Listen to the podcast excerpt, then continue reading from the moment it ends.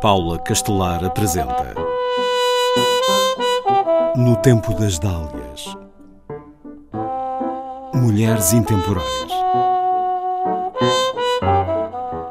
Maria João Oliveira Batista nasceu em Lisboa em 1950. O seu pai era oficial da Marinha e por isso frequentou o Instituto de Odivelas, destinado à instrução de filhas de militares. O Instituto tinha um ensino de qualidade e várias atividades extracurriculares, desportivas, artísticas e religiosas. O respeito pelas regras, o sentido de honra, a camaradagem entre alunas faziam parte das normas exigidas na instituição. Havia mesmo um código que norteava o comportamento de todas as estudantes. Quando Maria João tinha 10 anos, a diretora do instituto informou-a de que o seu pai tinha sido designado para perseguir o navio Santa Maria, desviado por Henrique Galvão, Lembro que o assalto ao Paquete Santa Maria foi uma ação concertada entre Henrique Galvão e Humberto Delgado, então no Brasil.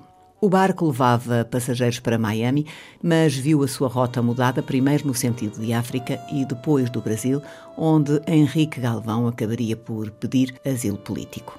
Maria João Oliveira Batista tem poucas memórias desse episódio, mas no verão desse ano o pai morreu com um infarte. Recorda-se de que passou a ter na escola o estatuto de órfã.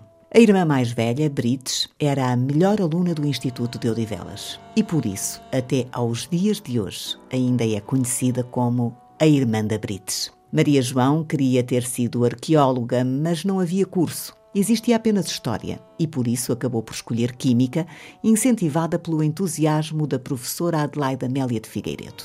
Ingressou na Faculdade de Ciências de Lisboa, onde se licenciou em Química Orgânica e Bioquímica. Motivada pela sua amiga de infância e cientista Ana Maria Lobo, rumou a Londres. Obteve uma bolsa da Fundação Gulbenkian que lhe permitiu fazer o doutoramento no Imperial College em síntese química orgânica. Estava em Londres quando cedeu o 25 de abril de 1974. Quem lhe deu a notícia da Revolução dos Cravos foi o seu supervisor, professor Derek Barton.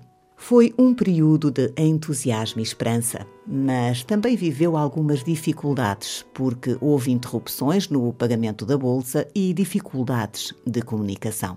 Nessa fase, tentou várias vezes regressar a Portugal. Antes de o conseguir, teve uma breve passagem pela indústria farmacêutica no Reino Unido, onde foi alvo de discriminação de género. Foi-lhe vedado o acesso ao restaurante dos funcionários por ser mulher. As regras ditavam que tinha de frequentar a cantina dos operários. Casou com o advogado Francisco Marcelo Curto, opositor ao Estado Novo, fundador do PS e que exerceria vários cargos políticos. Foi deputado, secretário de Estado e ministro. O casal teve uma filha, Inês, em 1980. Maria João Batista Marcelo Curto enviuvaria 21 anos depois, em 2001. Ingressou no Laboratório Nacional de Engenharia e Tecnologia Industrial pela mão do professor José Veiga Simão, seu presidente. Aí trabalhou quase três décadas, de 1980 até 2009. Primeiro como bolseira, depois como investigadora, sob a direção da doutora Maria Inês Florencio, que veio a substituir como diretora do Departamento de Tecnologia de Indústrias Químicas. Dirigiu aquele setor desde 1996 até à sua extinção, levada a cabo no âmbito da reforma dos laboratórios de Estado de José Mariano Gago. Maria João Curto lamenta que o seu departamento tenha sido, como diz, dizimado. E cito: o ministro da tutela, Manuel Pinho, determinou que só permaneceriam as áreas da energia e geologia, como se os outros ramos da ciência fossem desnecessários. São ainda suas as palavras. Tanto desconhecimento redundou na destruição de áreas de especialização, de equipas que levaram anos a formar-se e de valências irremediavelmente perdidas de que nunca mais se recuperou. Em 2009, passou a trabalhar sozinha na dependência do Conselho Diretivo do Laboratório Nacional de Engenharia e Geologia, na sua área de especialização, a propriedade industrial. Passou a apoiar a proteção dos resultados de projetos de investigação e desenvolvimento por meio de patentes. Aposentada em setembro de 2019, certamente não parará.